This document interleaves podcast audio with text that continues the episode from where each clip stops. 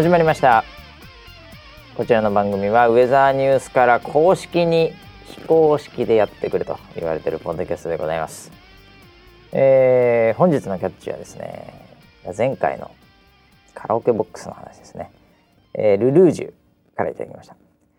収録時間延長なさいますか？と確認の電話が入る。そんな番組ウェザーニュース NG でございます。確かにね前回そんな感じでしたけどもね、えー本日も回しの場所と横にいるのは総合プロデューサー村 P です。よろしくお願いします、はい、よろしくお願いします。えーもう今ついてはい、1分半後に収録というね。すみません。えーすいません。いやいやもうちょっともう今スケジュールが押してますんでね、はい。えーはい。忙しい限りでございますけども。えー今週だはい。先週ねあのカラオケボックスはい。で、えー一応収録させていただいて、うんうんあの特にねうん。うん。あの音声に関わるうん。えクレーム等ははい。全くなく、お、ええ。よかったですね。全然バレてないと思います はっきり言って。バレてないですかね？えって。え、電話あれバレレてないとバレてないですか？カラオケボックスあれも演出だったって演出だとみんな思ってると思いますよ。ああ、そうですか。ええ。よかったよかった。なんでね、はい。もうあれができるとなれば、はい。またちょっと我々もねはい。幅が広がりますんで、ええ。いつかはちょっとそのなんていうんですかね、ええあの僕らの、えーデュエットのねカラオケ会みたいなのを作ろうかなと。奇跡の星かなんかをね 二人で歌おうかな。懐かしい。懐かしいですね。桑田佳祐ミスターチルドレン、はい。奇跡の星ね、はいはいええこれはまあ僕村ピーと何回か歌ったことあるようなこれずいぶん前ですけどもだいぶ前ねですずいね。ぶん前ですけどもでそれ歌ってた当時も懐かしいって言いながらもうすでにそのの時も懐かしいねって言いながら歌ってたね、だってもう学生ぐらいじゃない？そうだと思うよ、ねうん、何の時に歌ってたんだろうね。なんですかね。多分俺と村ピーがカラオケ行くって、はい会社的ななんかのイベントでしょ。うんうん。だから多分なんかの打ち上げとかね、うんうんで、うん。間違いなくあのあれでしょうね、あの番組系だよね。ああ、そうでしょうね。多分ね、はいはい。ああいやー。カラオケ行ってないっすねもう最近。行ってないですね。行ってないっすね。この間すごいあの久しぶりにあの雰囲気を味わいあのました。雰囲気ね味わって、い、やもう昔はねちょっとしたあの歓迎会とかね、はいなんかそういうのもカラオケっていう選択枠あったんですけど、はい。ええあのーまあこれどっかで話したかもわかりませんけども、はい前回ぐらいからですかね、はい。あの結構キャスターとかがは新しく入ってきて、はい。で歓迎会とか、はい。まあ、ないしは送別会とか、うん。カラオケボックスよく使ってたんですよね、うんうん。ね我々も。まああの結局結構人数になりますんでね。10そうですね。人とかスタッフ入れると15とか20、まあ、20までいかないぐらいですかね。大体。でそうなってくるとどっか店貸し切るっていうのも、うん。なかなか難しくなってきて、うん。でカラオケっていうのは結構ね、うん。うんあの簡単に、うん。まあ、コストもそんなしないですから、ねよくやってたんですけど、うん。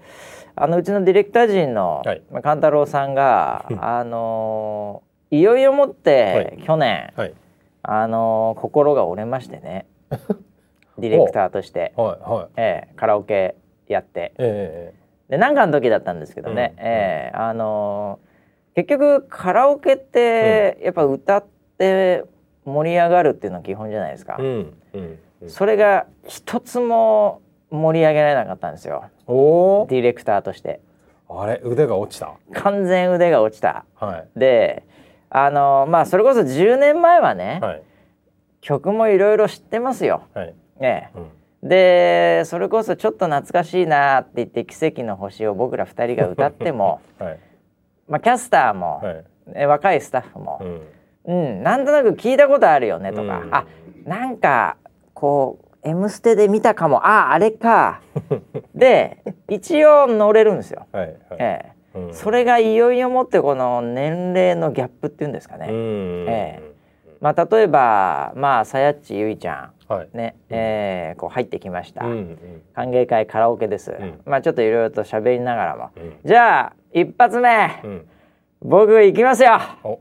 大体そんなのいきなりキャスター行かないですよ。そうですよね。キャいきなりなんかその辺のスタッフ行かないですよ。うん。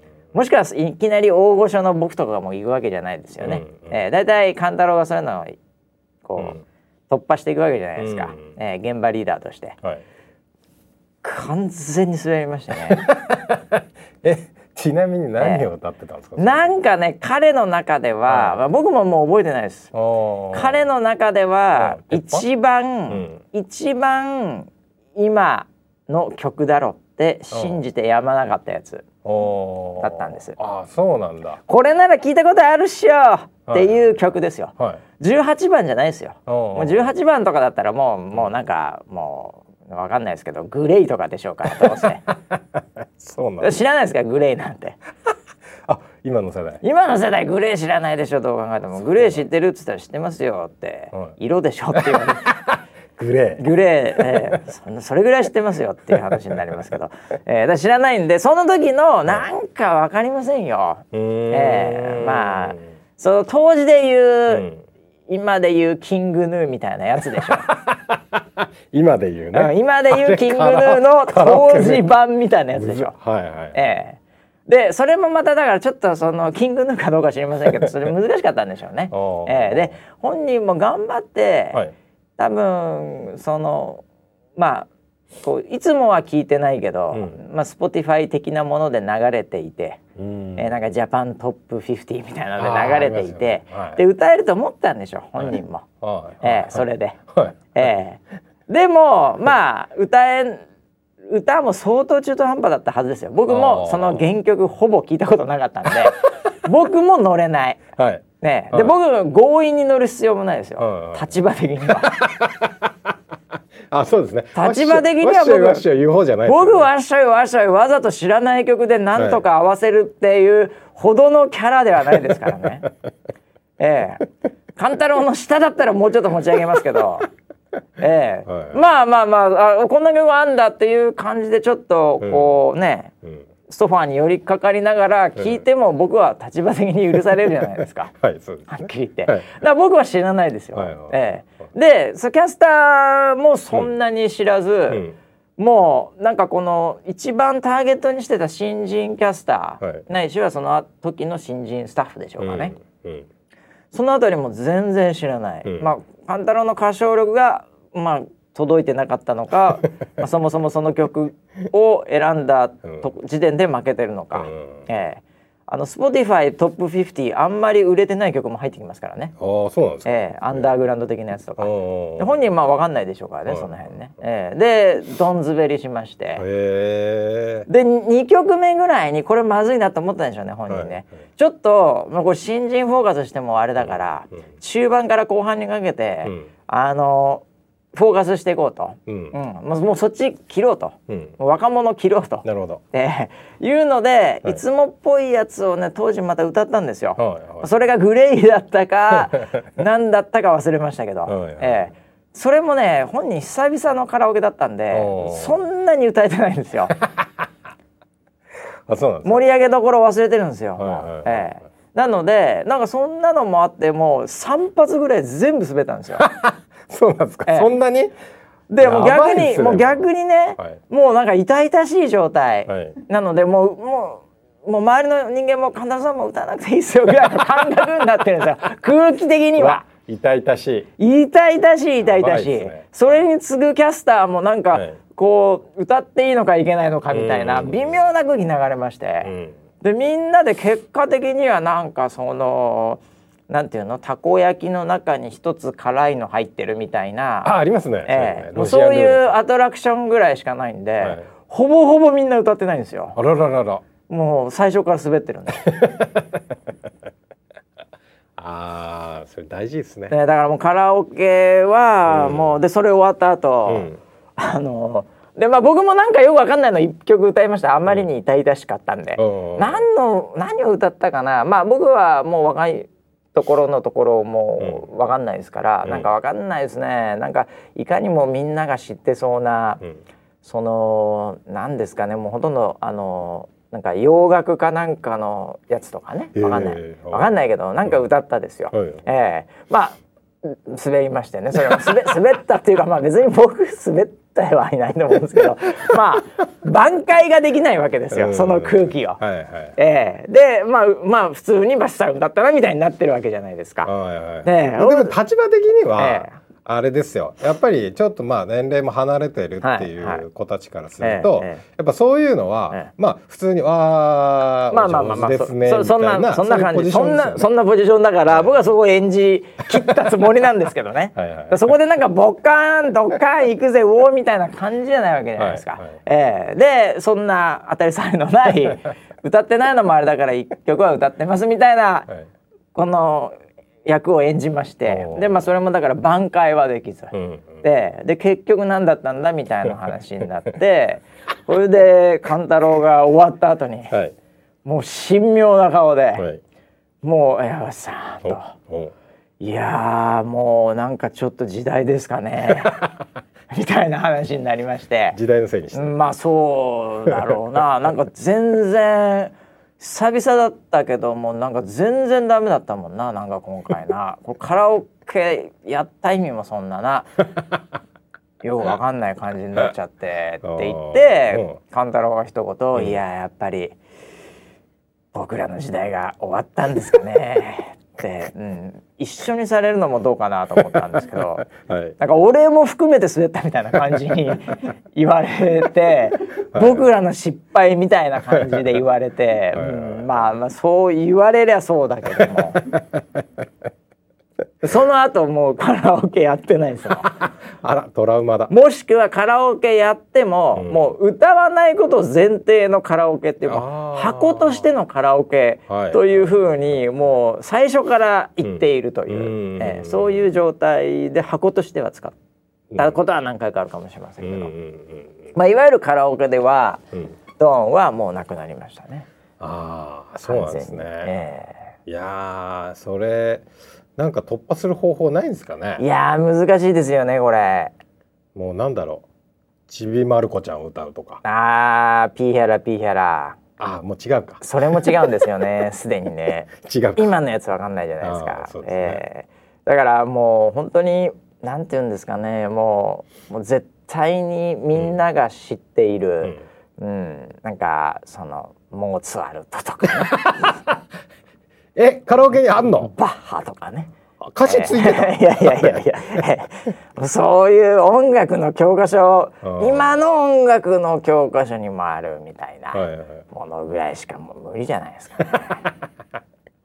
そうなんだ。無理でしょうね。もうクラシックで行くしかないんじゃないでしょうか。それカラオケの意味バックミュージックですよね。ええ、じゃあそろそろビバルディの春流そうかみたいな そういう感じで音響として使うしかないんじゃないですかなねる。ほどね、ええ。まあなんでね。コンサートホールみたいになっちゃった。そうもうそうしかないですよ。本当に。もうカラオケはなかなか難しいっていう話でしたけどね。えやっぱ同同世代っていうか、うん。ぐらいで盛り上がるものですよね。えいやだからね僕はねあの今更反省してるんですよ。お。ええ。はい。まあ新人に新入社員の頃ね、はいええまああのこう上司とかがうん。こう頑張って歌って、うん。でよくわかんない演歌みたいなの歌ってたわけですよおっさんどもが、は僕が新入社員の頃は。はい。ええでなんかもうなんだよこの曲と、ううんなんか聞いたことは一応あるけども、はうん、なんかうんつまんねえなと。うん盛り上がらねえよこんなの。ではでももうでもしょうがない。もう新入社員ですから。うんふうとか言うしかないですよ。もう手拍子とか、はいもうなんかもう遅いっすよ。ええもっと早いテンポの来いよとか思いながらも、はいええ反省してますよ今。あのあの時の上司ごめんなさいですよう。ええもう気持ちがわかりましたよ。頑張ってたんですあの時も。本当は歌いたい曲あったんだけど、うん若者いるから、うんもうこれぐらいしか無理かなとうんいうのでなんか歌ってたんですよ。あー。ええ、よし行くぞかなんか知りませんけど、うん。いやーもう申し訳ないなと今今になって思いますよね。あね。最近ってそういうのってあんまないんだろうね。もうないんだろうね。そもそもね。うん。うん、であの当時はだからなんかその飲み会カラオケ、うん。もうマストセットみたいになってたからね。そうですよね。うん。今もっとバラエティーあるからね、うん。うん。まあ、もう飲み会そのものも少なくなってるはずですしね、うんうんえーいやだからやっぱ年齢の差というのをね、うん。これ埋めるっていうのはやっぱなかなか難しいと、うん。えーいうことでやっぱおっさん3人でカラオケとかがいいと思いますよ。もう思う存分グレー歌っていただいて。で俺グレーの世代じゃないんで思う存分ボーイ歌わせていただいてですね。で村ピーは思う存分サザン歌っていただいて。もうこれでいいんですよ。それでいいんですね。これでいいんですよ。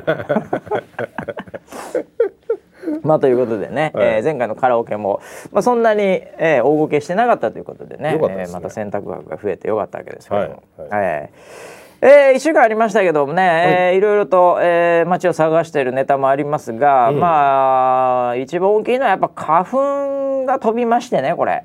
花粉飛びましたもん。花粉飛んでますね。あそうですか。僕第1回、はい。目を思いっきりこすったっていうのをもう それ選手権かな？選手権をもう突破しましたよ。あ本当ですか？ええもうすでに。でなんか勘太郎かなんかも、はい。もうあのマスクつけてますしね。はいはいはいはい。ええ。であれ村 P はあれだっけ、うんなんだったっけ花粉症がデビューしてないんだっけ？自称花粉症です。あそっかそっかそれか。でもあのお医者さんにオフィシャルには花粉症じゃないとは言と言われたよね。はい。うんそうだそうだ。うん。あのこの季節になるとね、はい。あのやっぱり必ず出てくるのが、はこういよいよもってデビューしちゃいましたよっていう人はいはい。と、うん。もう一ついや今年、うん。これ治ったかもしれません。というこの2波が必ず出てくるんですよ。必ず言いますこの時期になるとそういえば。タケノコのようにポコポはい。コポコポコこの2波が出てくるんです。はいはいはいええ。で大体そういうやつらは、うん。僕のマーケティング的に言うとですね、うんうん。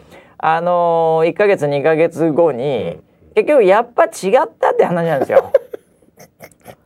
ほぼほぼそうなんですよ。だからこのデビューをなんかちょっと悲しみながらも祝ってくださいみたいなはい。やつとか、はい。もう私もいよいよもってそっち派ですみたいな、そういうやつらもそうだし、まあ嬉しい反面悲しみちょっとある、うん。いよいよもって私卒業します、ん。えーこの2班いるんですけど、うん。大概その後ですね結局戻ってるんですよ。両方ともだね僕は本当信じてないですね。そういうふうに言ってくる輩に対しては。あいよいよもって今年からかもしれません。それ風邪だと思うよ。っつって。いよいよもって治ったと思います。たまたまだと思う。確実に来るからって。冷たくあしらってるんですけどね。そういう輩に対しては。あ そうですか。いやでもすごい気持ちはわかるんですよ。ああ気持ちわかるよ。なんかもうねあの社交界にデビューするみたいな。あーまあそんな感じですかね。感じあるのよ。ああ来たえー来たの？俺も今いよいよもってとそうそうそう。もう社交界デビューすんのか？みたいな。そうだよね。そういうこうドキドキワクワク感はあります。まあ、逆もだからしんなりでいよいよもって卒業です私もと。今までお世話になりましたみたいなね、はいはい。ええそういう輩でしょ。はい。うん、いやそれでね、あのーまさにその話で思い出しちゃったのが、はい。たまたまですねうちのあの前江泉キャスター。はい。とすれ違うことありまして、はい。でちょうど番組終わって、うん。ですれ違って、まあ、マスクされておりまして「はいはいでおーなお疲れさんお疲れさん」って「あれあのー」って言ってでこうマスクをおもむろに取り取ってうん「ば、あさん聞いてくださいよ」と。うん。あのあで何マスクしてんの?」っつってあの「あれ花粉症？あのコロナ？だとあの、んバスさん聞いてくださいよ」っつって、うん。私、今年治ったかもしれない あ出た。タケノコ。一本目のタケノコ出ましたよ。今ニョキって。もしかして、はい。治ってるかもしれないです」おうおう。おうって言って、もう。でじゃあそのなんか話の前には花粉症の話はだちょうどあれだよね。2日前ぐらいに来たもんね、この辺もね。つって俺も結構ひどくてさ。っていう話をずっと振ってたら「うん。いや来てないんですよ。治ったかもしれないです」っていう話をして、うん。うん。まあ、多分治ったんでしょうね前田さん。うん。あれ？それあのあれことごとく否定してるって言ってたじゃないですか。よ。あれどうして人によってなんかそういうの変えるの？いやいや治ってる人は治ってます治ってえ治ったんじゃないかなと思って「およかったね」って言って「治ったよ多分。ラッキーや。これ年でいろいろなんかあるらしいからね」あれ「うん。あれ？それじゃあお疲れさんでした」っ 戻ってこいって言わないの？いやでもね本当どうなるかわかりませんけどね、はええ。どうあのあの年齢によってことまた症状変わってくるっていうのはあるしね。えー、そうなんだ、だだ勘太郎はですね、はい。あの中高の学生時代が一番ひどくて、うそんのホルモンバランス的に今はそんなでもないんですけど、みたいなことをさっき言ってましたけどね。ホルモンバランスが関係あるうん、っていうふうに本人は言ってましたよ。俺は知らないけど本人はホルモンバランスが。いいの話ね。ホルモンバホルランスが？モンバランスがって本人が言ってましたもん。だってこのワードを完全に。そうなんですか？いや知りませんよ。本人が言ってたんで。なんだ？男性ホルモンと女性ホルモンバランスですか？から中高だからだからその、はい。家でシコシコやってた時が一番ひどかったってことなん男で、性ホルモンが強いですね。圧倒的に強いです。はい。わかりませんけど本人はそう言ってました。だからそのその時はもうマスク手放せませんでしたみたいな話をさっきししてたんでね。はいはい。でも俺らの時代って中学校でさ花粉症なんでマスクしてますっていなかったもんね。いないですね。はい。その頃まだ花粉症あんまり認知されてなかったからね。うんまだ。ん。世の中になかったですなかったもんね。ううん。ん。だからなんかあの当時もクシュクシュしてたのは、もう普通に風邪と思われてうん。いただろうし、ん。うん。なんかそういう感じだったと思いますよ。うん。え僕だってね小学校の時とかにその猫飼ってる家にはい。行って、もうクシュンクシュンになって、はい。で猫アレルギーって自分で突き止めて、で俺猫自分で？自分で突き止めたんですよ。まあすはい。周りの人とかいろいろ聞いて、うん。の猫アレルギーって自分は言ってたんですけど、周りの人間猫アレルギーはははって言われてましたから 信じてないですもん。ああのそのなんかかそのアレルギーというのが今はもうみんな何アレルギー何アレルギー、うん。何アレルギーもう認知がされてるでしょ、うん。その社会として、うん。でも実際多いっていうのもあると思うんだけど。はい。僕の時なんかまだ猫アレルギーって言ってもなーって言われてました。そうですね。ん。あの食べ物は多少あったかな。食べ物はまあねあのーこうなんて言うんだろう分かりやすいでしょ？うんうん。あのー本人もそうだし周りも、うん。うんでも猫ってそんなにいないですから 周りに猫食わないじゃんみたいな。猫食わないし。しっていうそういうふうにう ん本当で結構鼻で笑われてましたよ、はいはいはいはい。うん、だから、まあ、だんだんだんだんその症状も増えてきてるだろうしね、あーええまあ、認知も広がって何よりでございますけどね。そうですね。ええまあ昔あのなんかあのなんかそれはなんかなんか足りないんだよみたいな話ああってもっとあそうだよね。もっと接触すればいいんじゃないそうそうそうそうそう。みたいななんかそういうね やっぱりなんかお前が悪いみたいなとこあるわけですよ。あったあった。どっちかっていうと、はいうん、だからなんかお前の弱さだぐらいの勢いで。猫に弱いなみたいなねなんかちょっとだから結構マウント取られっぱなしでしたよ僕。そうなんだ。うん、だそれもあってかねなんかやっぱ僕の中でのアイデンティティとして、はいやっぱり猫アレルギーっていうのは非常に僕はもう全面に押してるんですよね。普段から。そうですよね。普段から。何かあったら必ず猫アレルギーみたいなのをもうはい。何の文脈もなく僕結構出してくるじゃないですか。はいはいはい。えー苦手なもんありますかっていうふうに、はい。結婚式の招待状とかで書くとこあるんですよ。そうですね。最近。食べ物 食べ物アレルギーについて食べ物アレルギー。ーで何か苦手なものありますか、その出席欠席うんぬんかんぬんの下に必ずアレルギーありますかって出てくるんですよ、ホテルとかだと。ね。猫って僕しっかり書きますから毎回。必 ず。こ れ絶対書きますから出ねませんから。猫もし余興で出てきたら困るわ。結婚式で出ません。猫。なんでもうそういうところでも僕は逆に言うともうその反動でですね、はい。えーもうすごいプッシュしますよね自ら。そうなんです、何か苦手なものとかありますかね？僕猫アレルギーなんですよって必ず言いますもんね、えー猫食うわけじゃないですけどつって、え あーでーいもやいやいや。今は逆にそれマウント取れそうですよね。もうまあだから取りに行ってますよ僕は。うん、ええどっちかっていうと。うん。でなんかあの動物で好き猫派、犬派とかもたまにそういうなんかキャバクラトークみたいになる時あるじゃないですか、はいはいもうその時ももうガンガン推しですよ僕犬を犬を犬推し犬推し 猫アレルギーだから でも猫ダメで犬オッケーって何なんですかね？いやいやもうダメなんですよあの猫の毛がダメなんですよ毛が。犬だって同じような毛が生えてますだからね。犬の毛は全然もうんう全然問題ないですよ。やっぱりなんだろうあの弱さなんじゃない？やっぱり犬オッケーそので俺が俺が弱いのやめてその文脈弱い文脈やめてアレルギー弱いとかじゃないからね。そうだよね。そうよ本当に。ええ。まあね、えーそんなことなんで花粉症ねもう僕も花粉症なんで、はい。可能な限り最近はもうね外に出ないようにはしてますけどね、そうなんですか。ええ。いや今年あったかいからね。あったかい。今日もあったかいね。うん。もう飛んでる感あるしね。まあ僕車でいる時もなんかこう空が黄色い感じ？そう見えますよ僕からすると。マジですか。はいはっきり言って黄色いの？黄色いもんねなんかね、あうん、雰囲気的に。はいはいはい、僕の中ではちょっとあのなんかこうガラスをつけてちょっと黄色く見えてるのかもしれないよね、うんうん。ええ。ただ別にこれは僕が弱いわけじゃないからね。ええはっきり言って。はっきりとこうみんなに。弱いわけじゃないよ別に。花粉症だけど、まあまあまあまあ。まあまあそうですよね。えあいうわかりますよ。猫に弱いわけじゃないんだよ。猫と戦ったら俺勝てるからねはっきり言って。蹴りまくって勝つよ俺は。悪いけどキウイも食べれないけど別に弱いわけない。キウイ潰せるよ俺。片手で潰せるからね。もともと柔らかいですから。ね まあね花粉症の季節になりますから、はい。大変でございますけども。いや本当そうですね。ええ。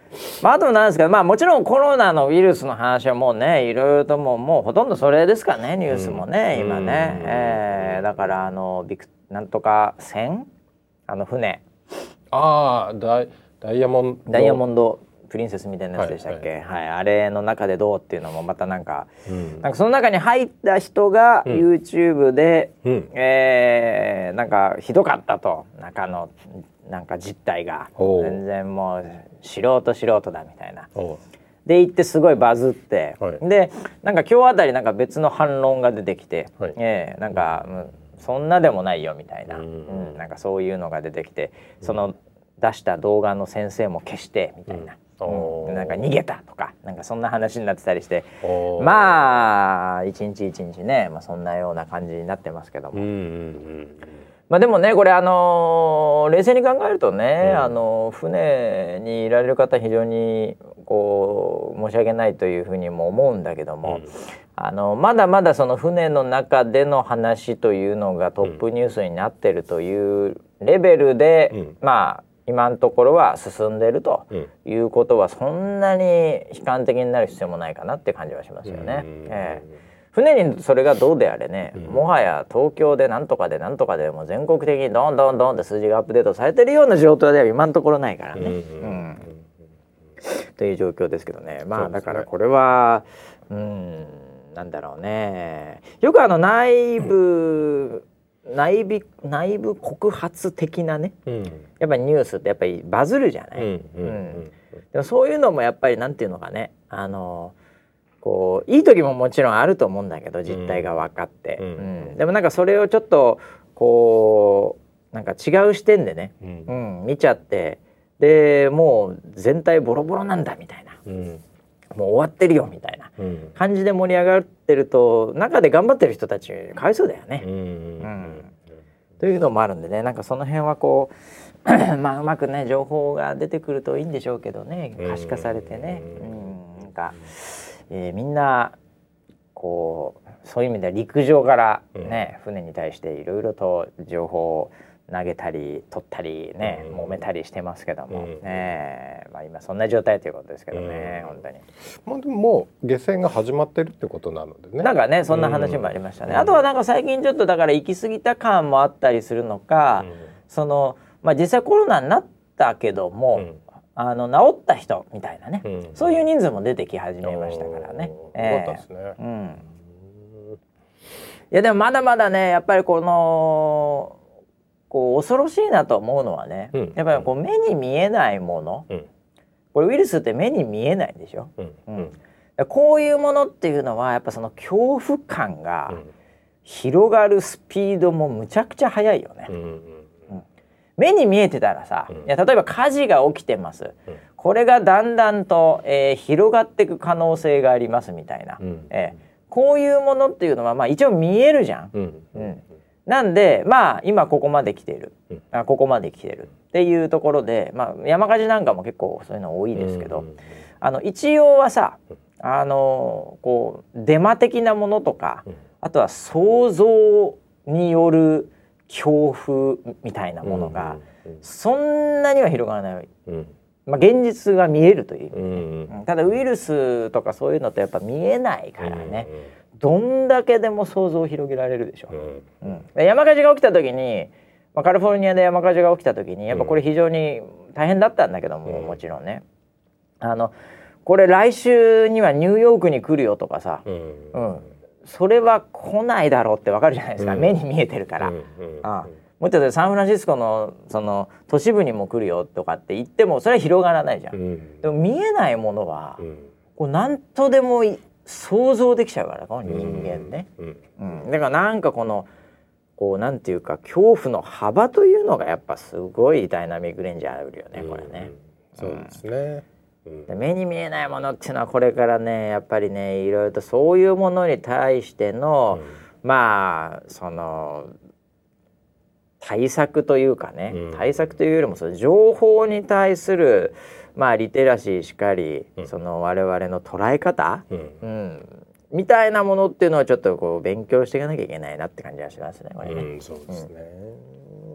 いやこの間もねあのこの間って言っても昨日一昨日の話なんですけどね、あのー散々、えーニュースでは例えば屋形船。はいはいはい。もうなんかみみんなで一緒に乗って乗っててどうのこうのってね。話とか、うん。あとバス。バス、タクシー、タクシー。はいはいはい。でタクシーのうんちゃんに聞いたら、あお客さん全然いないんだって今。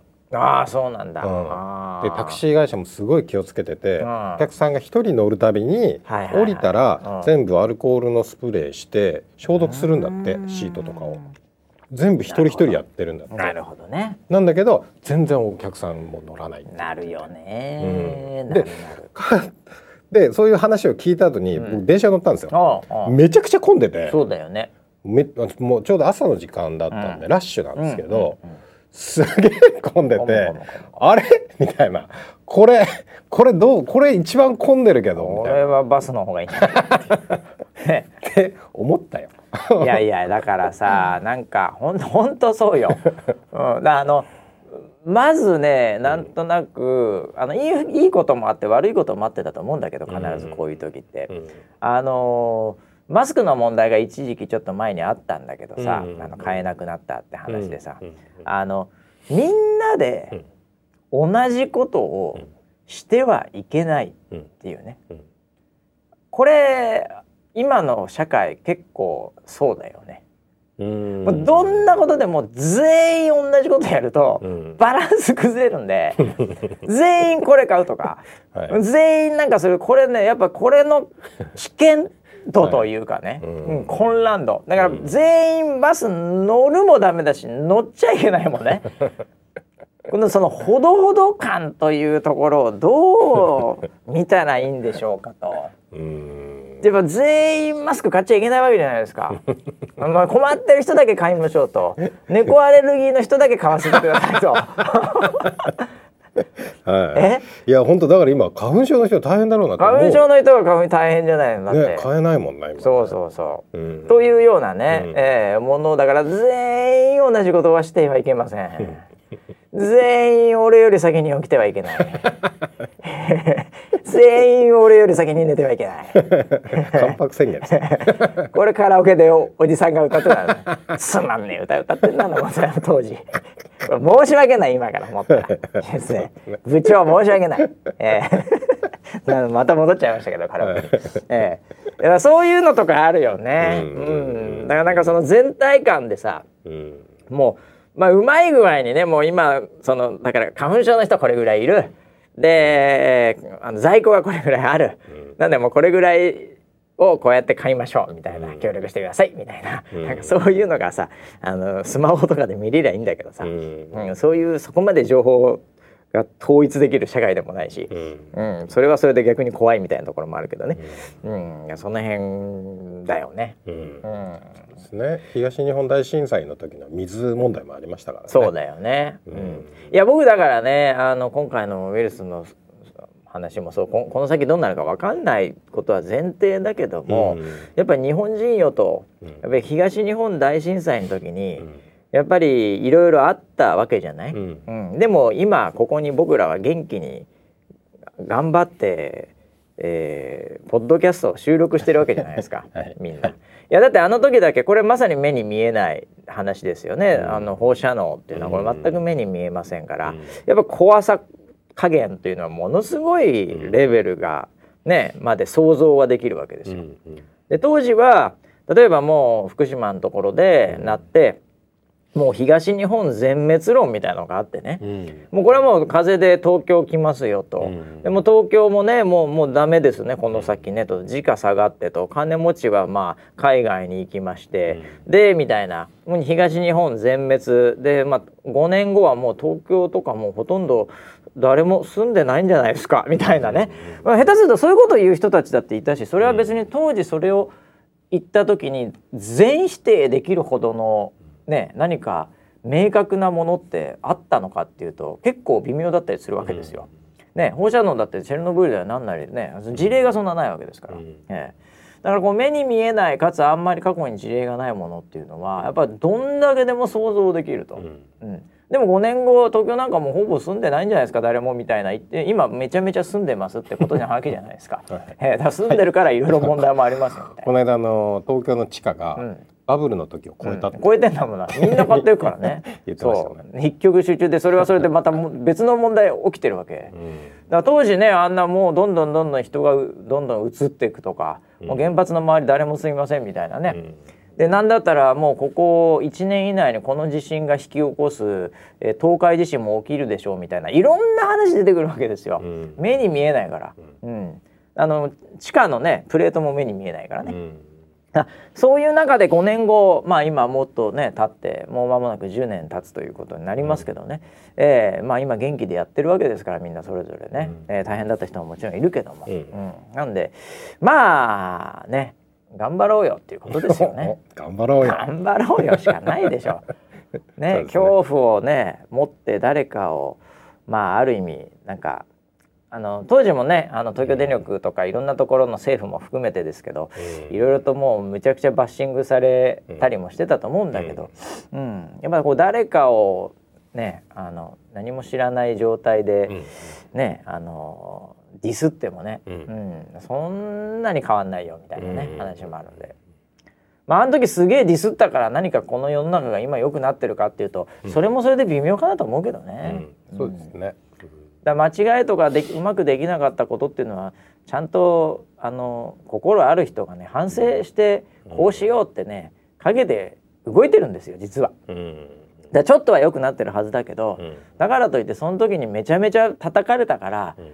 あのよくしようっていう力学が本当に社会に働いてるかっていうと多分僕はそこは結構疑問なんだよね。うんなので逆になんかそういうのがバイアスかかってね、うん。なんかもうやめようみたいになって、物が進まなくなるとかね。やめようが多いよね。ねえもうほんまこんな言われるぐらいならやめたろうわみたいなそうすると技術止まったりとかっていろんな問題もあったりもするんで、うん、あの気持ちはわからないでもないんだけど怒りというか不安から来る怒りというかね、うんでもそれぶつけたところで社会良くなるのかっていうのは僕は結構微妙だなと思ってますんでね、うんええ。だからもう頑張ろうしかないですよね。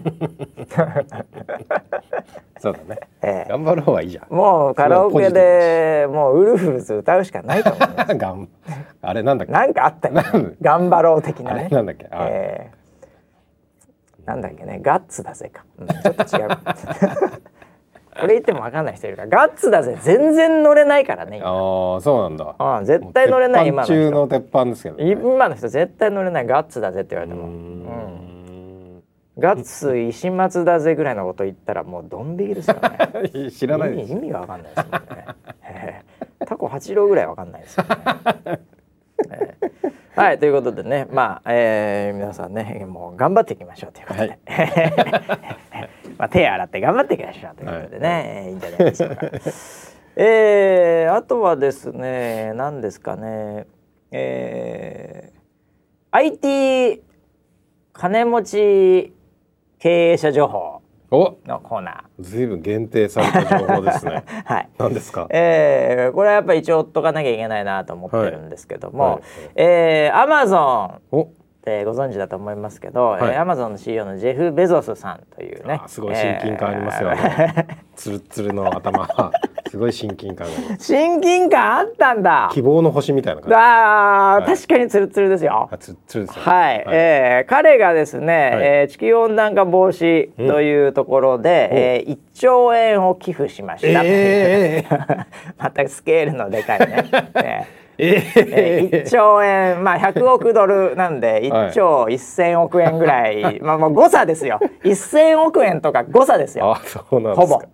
えー、アマゾンの CEO ジェフ・ベゾスさんが、えーベゾスアースファンドかなんかそういう忘れましたけども、うんうん。えーそういうのを寄付するということで、え。ーこの先いろいろ気候変動並びにそういったね自然保護、うん。えーそういったところの団体なんかにそういうお金が、えー支援していくというね、うん。えーでかいですね。で1兆円だからね。でかいな。1兆円ですよ。まあ正確に言うと1兆1000億円ですか今のレートで言えば。はいわかりませんけど。1000億円がもはや誤差というねこのこの規模ですね。えやっぱすごいな。えああもう10億ぐらい欲しいですけどね。本当にねウェザーに。ウェザーニュースさんぜひね環境とかやっぱそういうところ非常に関係していますんでね、はいはいはいええ観測機とかつけたいんですけどね。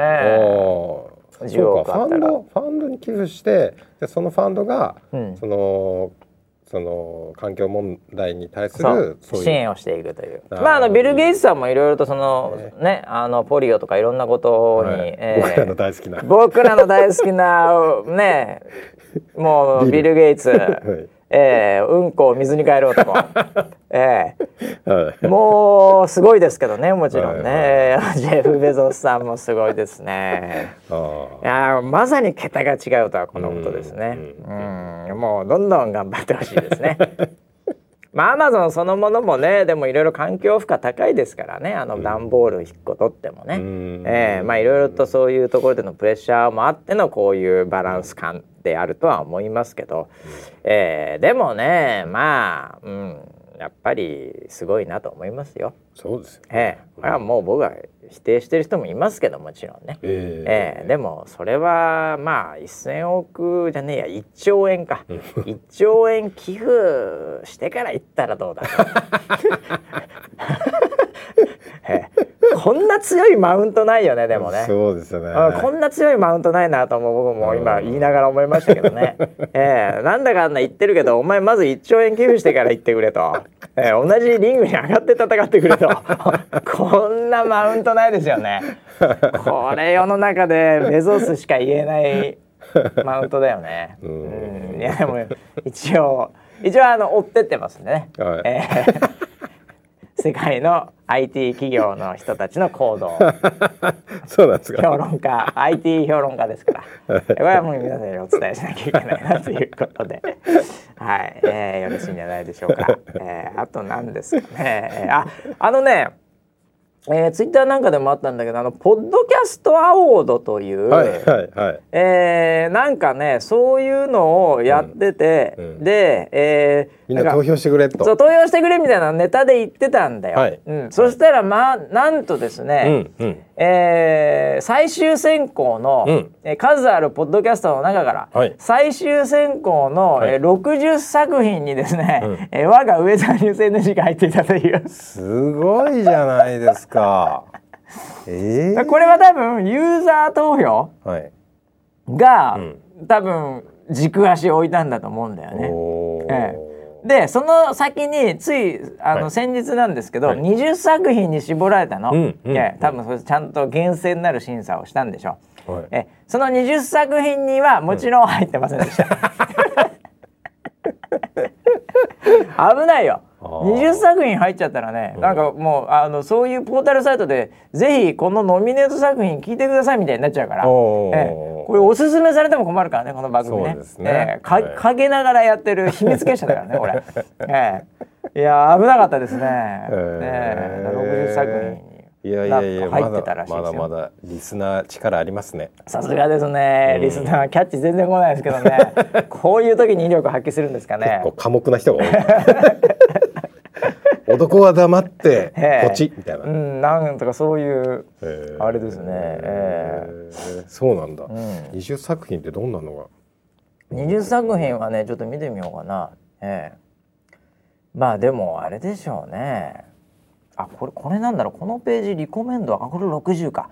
60がねなんはい。かあのサムネがあるんだけど、一番右下にはい。置かれてるね、ウェザーニュース NG 本ね、当だ。あれ、えバシ村ピーって書いてある。いやこの中でなんだろうね。わかんないわ。英会話とかね。なんかそんなのがあったりなんとか FM とか。ちょっとまだ20作品があるはずだぞそろそろ。これかな？リコメンズ。20作品。へ時は見れるんだろうな。あこれがこれがねうん。えー、技術作品がありますね。歴史を面白く学ぶとかね。あとマブルマーブルこれ何ですかね？大人女子がなんとか。えー、リサーチャットとかね。あこれだからあれだね。なんかテクノロジー系かな？バイオロジー、うん。うん、あとはなんかうん。まあでもまあなんかトーク系だね。墓場のラジオ。十数年にわたりポッドキャスト界のエッジを開拓し独走する「 from 徳島の仲良しクルー」面白そうじゃんこれ。十数年やってんだってポッドキャストすげえな。すげえな、ねえ。こんにちは未来。テックはいいから。なんだろうねこれね。えー、イングリッシュジャーナルとかね、えーうんそういうのとか。あ、ええさっきのテックはなんとかあこの人「クはこの人いいから」ってやつ？えっと若林なんとか佐久間優これ前前のうん、ワイヤードの編集長ですよあそうなんですか。確か。へえへえテックやビズにえっ、と何？極東のナラティブな一線なんだこれ。漢字が難しいですね。これなんだろうな。サブタイトル。いやわかんないねこれね、全然わかんない聞いてみないとわかんないね。はうん、でも第28回「神の子カニエ・ウェスト」って書いてあるからななんだかよくわかんないなこれ。音楽系でもないよな。カニエ・ウェスト来たかここで。じゃあ俺ら来週ジェニファー・ロペスで行くか。いチエロチエローで行くか。うん。面白そうなのもあるよね。うん。へえいやこれは本物これ選考基準がよくわかんないな。わかんないけどねうん。うん、まあでもこの中にウェザーニュース NG やったらちょっとちょっと違うもんね。カテゴリー的に。カテゴリー的に宗教は初なんそそうだわな。うん。さすがにちょっときついだろうな。宗教色強いからな。この番組。あ そうですね。救いがありますからね。救いがあるからな、ここには選ばれるのはちょっとまずかったんじゃないかなと思いますけど、はい。えー頑張ってほしいですね。えー そうえ選ばれたらなんかね、ん。あの公式の方からいろいろ言われそうだからね、うん、そうだよね。危ないよね、そんなん言われたらね、うん、ちょっと墓場のラジオ聞いてみようかななんかちょっとだけ同じ匂いがするなこれ、うん、わかりませんけどね、ええ。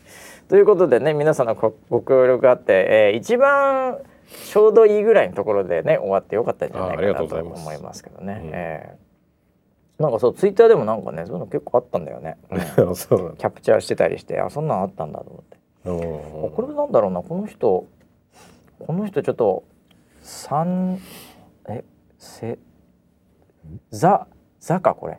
ザバブマンサーかなこれ、うん。なんか英語の人なんですけどはい一次選考のノミネートニュース作品はどれもこれもすごそうだ。私の聞いているウェザーニュース NG や口を開くは推薦作品。最後の最後まで残るも選考されなかったカッコ閉じ。とのこと。さて何から聞こうかな。これ完全ポッドキャストが好きな人が実はウェザーニュース NG を聞いているという状態だよ あれ？ちょっと知らない動線から入ってらない動線じゃない？だって、はい。口を開くが推薦作品とかだから知らないもんなそれな、えええ。ちょっと新たな動線ですねこ そうですね。この人。ええ。見たことないところから入ってきてる。うわなんかそういうところもあんのかな、ええまあねポッドキャストは悪いけど来ますからねずーっと言ってますけど。はいずっとえー、言ってますずーっと言ってますけど、はい。ポッドキャストは来ますからね、えー、皆さんいろんなポッドキャスト聞くのもいいんじゃないでしょうかね。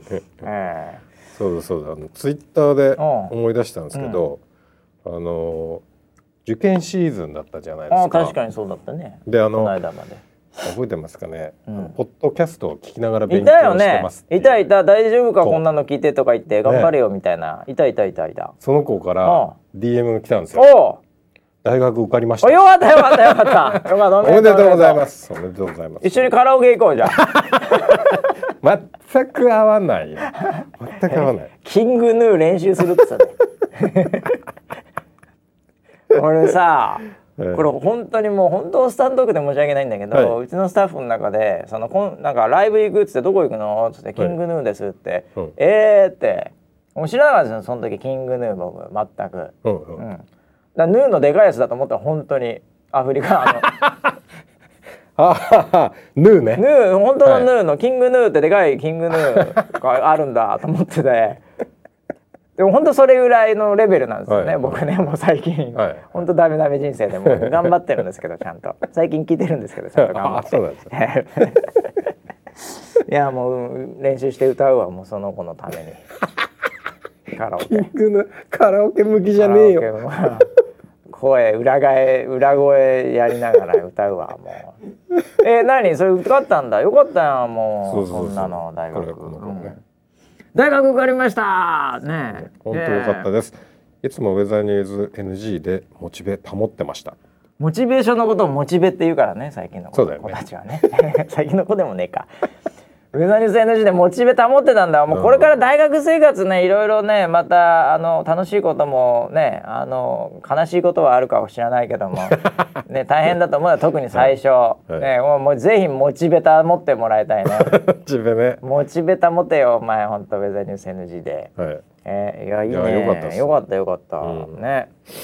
いややっぱ受験って一つねあのこう荷が下りるよね終わるとねもうこれ家族もそうなんだろうけどね。うん。えーだからまあいいいい感じのファミリー大切にして頑張ってもらいたいね。うん。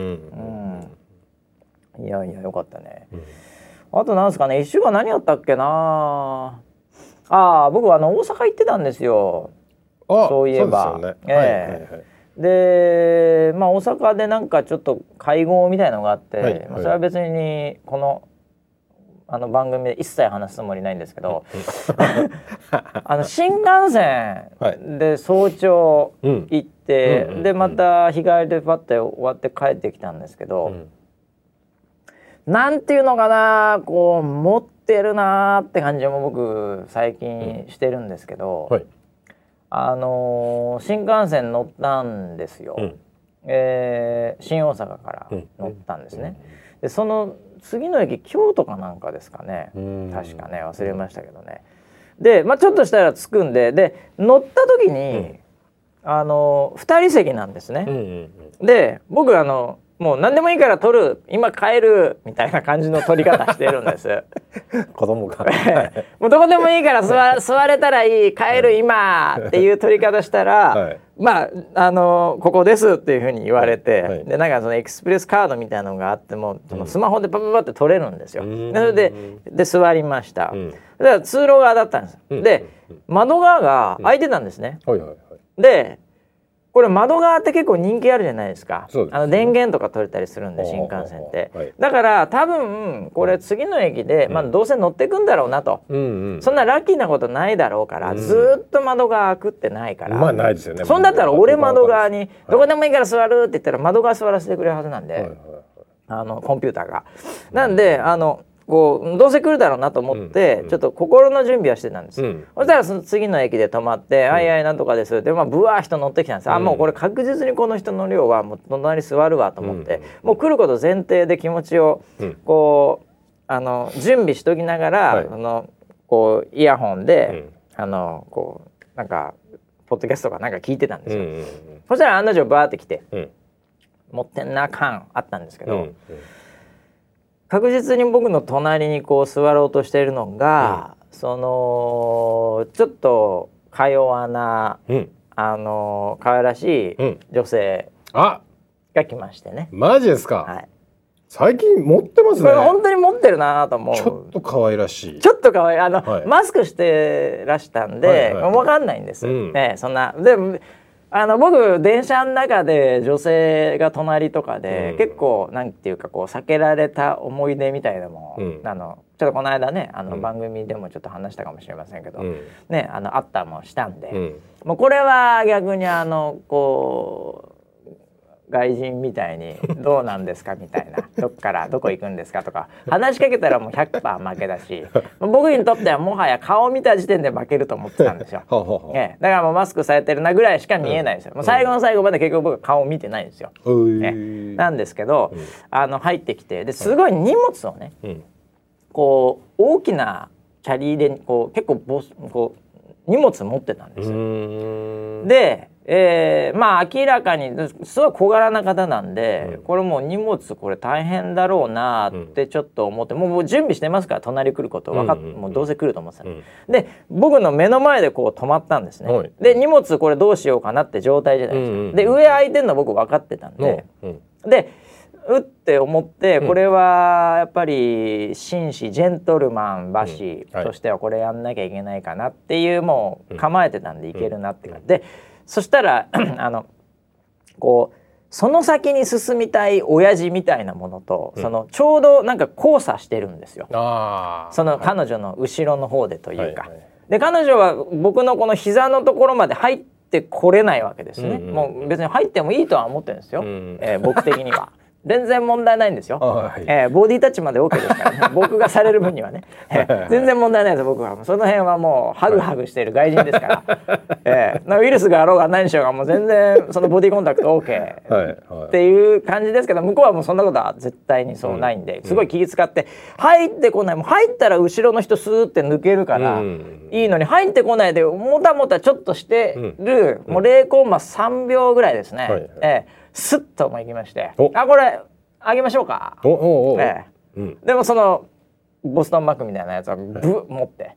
すデカめのスーツケースデカめのスあそうデデカめのスーツケースですね。グッ持って。こんなちっちゃい子だからそんな重くないのかなと思ったらむちゃくちゃ重いんですよ。それが。ずしっときた。え金塊かなんか入ってんじゃない？かな延べ棒かなんか入ってんじゃない？かグッて一瞬重いんだけどそこで思って顔したら100番負けると思ったら、はいはい。もう全然俺細マッチョなんで 全く問題ないですからみたいな感じでグーッと無酸素運動してゴーン上げて、はい。ほいでプッて座ったんですよ。はいはいね息切らすわけでもなく、うんうんねもうちょっと重いなと思いながらも全然重くなかったですみたいな感じで「あどうもどうも」みたいな感じだったら「あありがとうございます」みたいな感じで。でその間でまたこう入ってって、でなんかこう買ったな感あるじゃないですか、うん。うんうんえーでそれで後ろの人もスムーズに通れてああこれはなんかこう一日ね、なんか一ついいことぐらいのイメージで、あこれはもうもう今日今回したなみたいなうん。感じだったんですね。で えっ、と、まあ、東京に向かっててで僕はあの、うん。えーあのその一個前ぐらいの品川で、うん。あの降りるんですけど、うん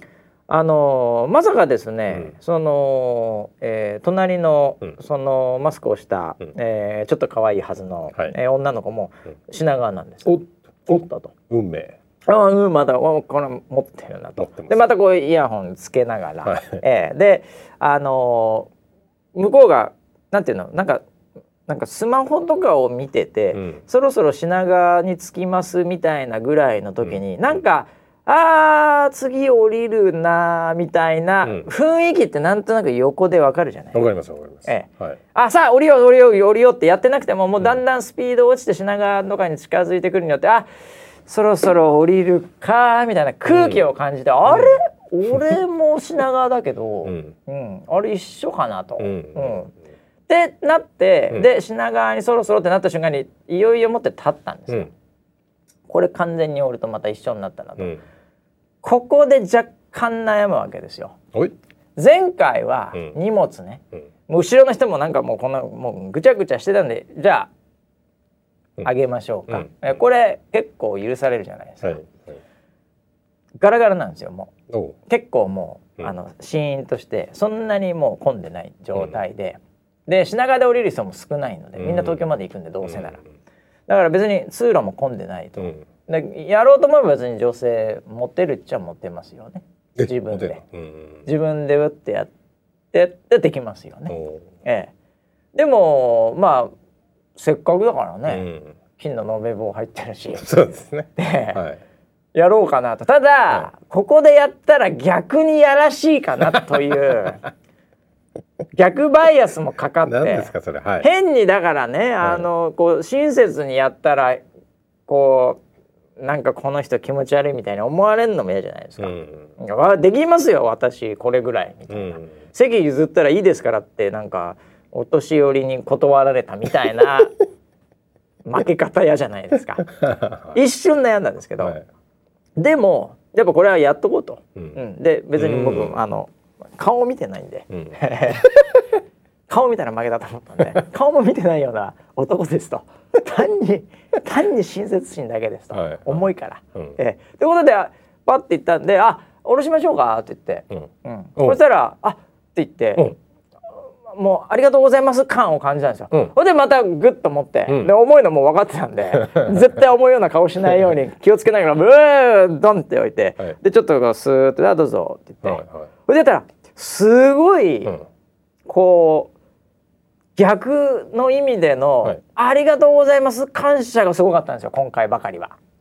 いつもは何かやったら、はい。こうなんかこう逆効果みたいな ちょっとこの人気持ち悪いみたいな感覚ね何この外人みたいな感じに思われるとこ 久々にヒットしたんですよ。僕のこの親切心が。はいはいはい。ええ、あありがとうございましたみたいな、ええいい子やなと気持ちいいわと、ええ子や。やった俺も気持ちいいわと。こんだけあったら。そうだね。っていうのですごい僕満足げに、うんうん。なんか、えーあの終わったんですね。うん。でその時にあのこうイヤホンがうん。こうつけたまんまで、うん。僕ギリギリまで、うん。あの聞いてて、うん。でかつなんかそのためになんかイヤホン外して一生懸命やるのもかっこ悪いんで。うんイヤホンつけたままグワーってやった時にちょっとこうバラーンとなっちゃってなんていうんですか、あのポケットにスマホを入れてんだけイヤホンだけが取れて、うん。その線がふーっとなってその下にうん。こう地面についちゃってちょっと尻尾みたいになっちゃったみたいなうん状態になったのをちょっと、あの忘れてたんですけど、まあ、別にそんなのはそんなにかっこ悪いわけじゃないんで、まあ、それをまたスッと言ってこう聞いて。はい。これであの品川でまた同じなんででもなんかこうストーカーみたいに思われるのちょっとまずいなと思ったらはい。出口変えて、おええこれでもうそのそのタイミングでもう別れて別れてというかもう別々でもうそその後ももちろん会ってないんですけどあの見ることもなかったんですけど、うん。僕の中ではその帰りになんか気持ちよかったんですよ。うんうん。すごいいいことやった感、うん。であんな感謝もされて、うん。持っただけなのに。っていうのですごい満足げに家帰って、うん。でそれに浸って、うん。ふと家で、うん。あのちょうどあのイヤホンをうん。こう、カバンにしまうタイミングで、うんあのイヤホンの片方の,、うん。あのゴムが取れてることに気づきました。あっちゃその時に落ち落ちてなんか踏んじゃったかなんかしたんでしょうね自分の中で、うん。ええゴムがなくなってたっていう話なんですけどね。あーそれ説明。いやいやでもねイヤホンのゴム説明は。あの全く気づかなかったもんね。そのなんかそのいいことした感のこう好調感でねそうだよね、ええ。絶対鼻の下とか伸びてて、まあ多分そうだと思う。すごいドヤ顔してたと思うデュフデュフしてたと思いますよ多分ドヤ顔してた全然。ええでもまあちょっとやっぱりねいいことあったらうんちょっと悪いことあるっていうことですよね。そんなことないえそんなことないいいことしたら自分にちょっとダメージがあるわけですよ。違う違うこうやって人間バランスを取っていくわけですからね。どんなバランスで嫌なバランスだな、ええいやいやいやいや僕は全然問題ないですよ。それ逆の話でしょ悪いことがあったら、いやその後いいことがあるそんからっていうなことない。それはもういいことあったらちょっと悪いことありますよ。いや俺今だからねあのそのゴムね、はいあのそのスペアのゴムが同じサイズないから ちょっとちっちゃめのゴムが右側に入ってるんですよ。取れやすいじゃん。取れやすいんだよね。ええ。ちょっとちょっと嫌なんだよねあれ。ピタッとこないんいだよね。やいやいやちょっとちっちゃめのやつ。いいじゃない。それをさ、あこうイヤホン外れた瞬間にまたその子のことを思い出すっていうさ、あそう、ね。そういう意味ではね、うん。それでだからそれだからフィフティフィフティですよ、ねええ。結果的には外れようがないでしょうが僕はなんかその満足感を自己満足感を味わってるということでね、はいもう世の中の日常の小さな幸せを見つけて生きてますよね、うん。えで僕もねこの間席を譲ったんですよ。でたまたまあのー僕、まあ、しょっちゅう病院行くまあ行くよね行くよね。でその帰りだったんですよ。はいはいはだから病院の帰りちょっとメンタルへこんでたりするいなるほどね。そうだね確かにでうん、普段は座らない優先席っていうああ堂々と座る。ガラガラだったんで。あまあ大体ガラガラだからねあそこね。うん。でちょっと座ったんですよ。はいはい。そしたらその後次の駅ぐらいでるドドドドって来るんだよなそういう時乗ってきて。な、でそしたら最近最近知ったんですけど、うん。ヘルプマークっていううん、赤いやつに白いは十字の書いてあはいるはいはい。ヘルプマークってやつ。カバンとかにつけてる。そうそうそうはいはいはいはい。で最近そのなんかで見て、あうヘルプマークっていうのがあるんだって思ってたら、うんうん。あのすごい普通の人なんだよ、はいはい。普通のサラリーマンみたいな人はいはいはい。がパッと俺の前に来た時にそのヘルプマークつ,、ついてたの。なるほどなうわこれだと思って。ヘルプマークってだから見た目は一瞬普通なんだけど、実際は何らかしら持ってますっていう意思表示みたいなマークだよね。確かはいはいはいはい。知ってる知ってる。聞いたことあるわ。あこれだ。これだと。初めて見た。いよいよ見たと。記念だと。そう。さって。おう。どうぞおお別に普通の人だけども、うん。サラリーマン的な。そうそうそう。おそしたら。それで「あどうも」って言ってう。んなんかそれもなんかすごいすがすがしい。ああそれはいいやな。う。んそれはいいやんでうわなんかちょっといいことしたなと思って。それで何？電車降りるタイミングで、うん。その段差で腰痛めたから それそれ気持ちいいことやったからこう必ず来るよ。ないよ。来る来る。絶対なんかで来る。イヤホンなくすとかマイクの風防がなくなったとか。え？いや俺の場合あはあ男性のサラリーマンだから。あいやそう関係ないよ。あちょっと小太りの男性のサラリーマンだ小太りか、まあいやいや関係ない関係ない関係ない俺別に女性じゃなくたってちっちゃいあのひ弱なもやしくんみたいなやつだったらやりましょうか言うもんまあちょっと若干の満足度は低いかもしれないけど俺の中での。その小太りのおっさんが来たらやらないでしょ。スーツケース上に上げましょうかって言わないでしょ。ヘルプバーグ見えたらやるけど まあ小太りのおっさんだったらもうずっとスマホ見たふりしますよ、ね、だって俺よりも下手するとパワーあるかもしれない。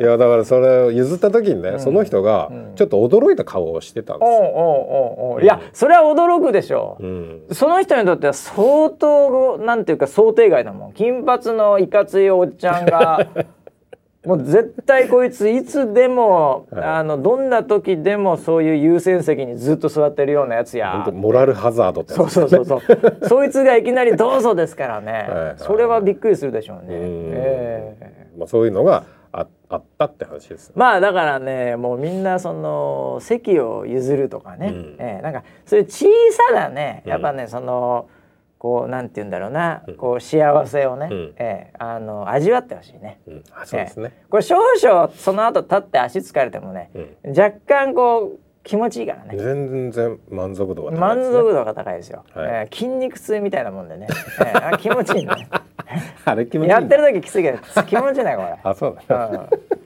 ぜひみんなねそういう感じの、えーはい。これもうあのスピリチュアル番組ですから、あそうですよ。はい。うん。周りの人にねちょっといいことをするいいことしましょう。これは自分の人生をね、うん。こう豊かね。豊かにしますよ、はい。たとえイヤホンのゴムなくなっても、はい。それはもうお褒めの 神からのそうですね。もうご褒美ってご褒美だと思ってください。い。はい。はいということでね、結構時間経ってしまいましたんでね、えーまあ探しい世の中でございますけど皆さんね、えー頑張って 頑張っていろいろ頑張ってください。はい、じゃあまた来週までお楽しみに、はい